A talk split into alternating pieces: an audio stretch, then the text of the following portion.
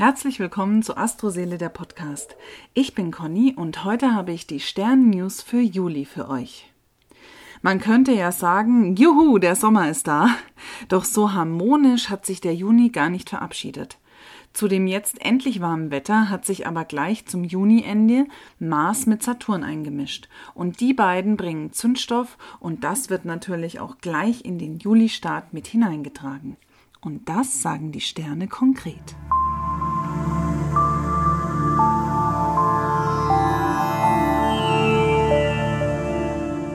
Bis zum 2.7. liegt aufgrund von Mars-Saturn Spannung in der Luft.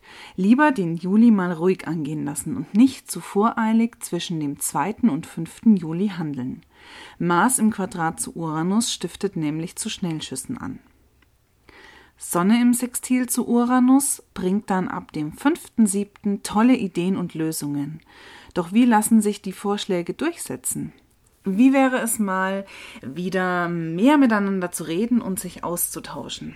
Jetzt, wo wir uns wieder mehr treffen können, ja, wo ja quasi hier die Corona-Blase ein bisschen platzt, ähm, einfach sich zusammensetzen und quatschen, das ist immer gut, um sich näher zu kommen, um sich gut auszutauschen. Am 6. Juli steht Merkur im Quadrat zu Neptun. Lasst euch jetzt hier nicht täuschen, nicht alles, was an diesem Tag erzählt wird, muss wahr sein spür in dich rein und überprüf, ob das, was an dich herangetragen wird, auch glaubhaft ist und nicht nur so Mumpitz ne, oder irgendein dummes Geschwätz. Das sollte man an dem 6.7. auf jeden Fall sich mal durch den Kopf gehen lassen. Venus ist am 7.7. durch die Opposition mit Saturn ein bisschen verschnupft und wirkt eher kühl und unnahbar. Jetzt könnte es in deiner Partnerschaft ein bisschen kriseln. Also wenn eine Entscheidung zur Trennung ansteht, dann könntest du am 8. Juli plötzlich aufgrund von Venus im Quadrat zu Uranus einen Impuls bekommen. Oder wenn es bei euch schon irgendwie länger ein bisschen krankt in der Beziehung, dann kann das sein, dass auch der andere an dem 8.7. dann mal so sagt, boah, jetzt reicht's mir echt. Das heißt nicht, dass es für immer ist, aber die Energie ist dafür da, dass der Impuls stärker in einem hochkommt.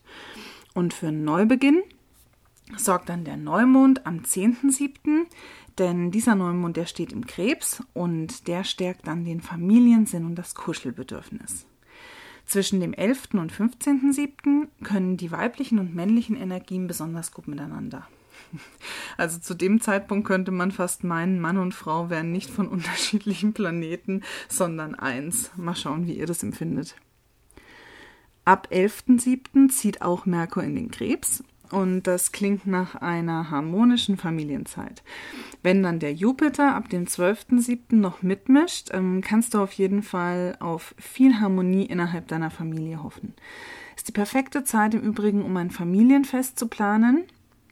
Denn das ist eine sehr gute Energie, wenn der Jupiter noch dabei ist, ähm, um den sonst nicht so geliebten ähm, Mitgliedern der Verwandtschaft mal wieder eine Chance zu geben, Kontakt aufzunehmen, sich auszutauschen. Probiert's mal aus, was es mit eurer Familie oder eurem Familiensystem macht.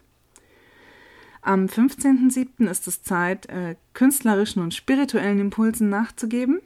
Hier herrscht durch Sonne und Neptun viel Einfühlungsvermögen und Versöhnungsbereitschaft.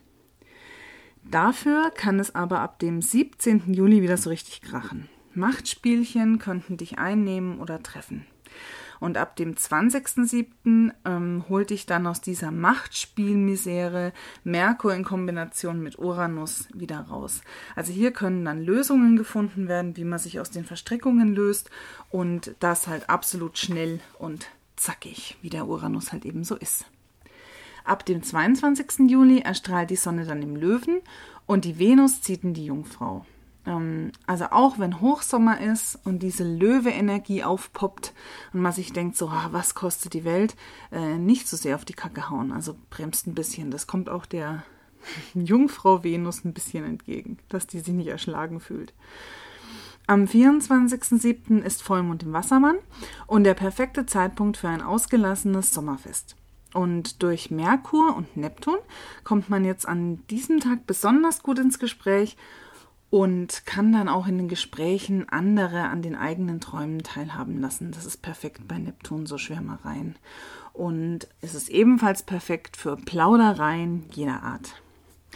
Am 25.07. Ähm, würde ich es mir nicht verscherzen, denn da liegt so ein bisschen Rechthaberei in der Luft und äh, wenn ihr den Impuls habt, irgendwie auf, ja, auf was zu bestehen oder euch durchzusetzen, wo es eigentlich gar nicht sein muss, lasst einfach mal fünf gerade sein. Das ist, glaube ich, besser um den 25.07. rum. Am 28. Juli zieht Merkur dann weiter in den Löwen und äh, Jupiter ist äh, mit seinem Rückwärtsgang, weil der ist ja dann wieder rückläufig, äh, wieder im Wassermann. Und dort bleibt er auch noch bis Ende 2021. Also da findet ihr auch auf jeden Fall noch einen Post auf meiner Instagram-Seite. Ab dem 29.07. steht Mars dann in der Jungfrau. Das ist nicht gerade der beliebteste Boden für den Krieger, aber naja, also immerhin ist dann äh, der Mars in der Jungfrau nicht mehr so großspurig wie der im Löwen. Mein Wunsch für euch für diesen Juli. Genießt den Sommer, trefft euch mit Freunden, versöhnt euch mit der Familie und vor allem bleibt wunderbar. Das war Astroseele der Podcast. Wenn ihr Fragen zur aktuellen Zeitqualität habt oder hier mal Gast sein wollt, dann schreibt mir über Instagram at astroseele oder über astroseele.de.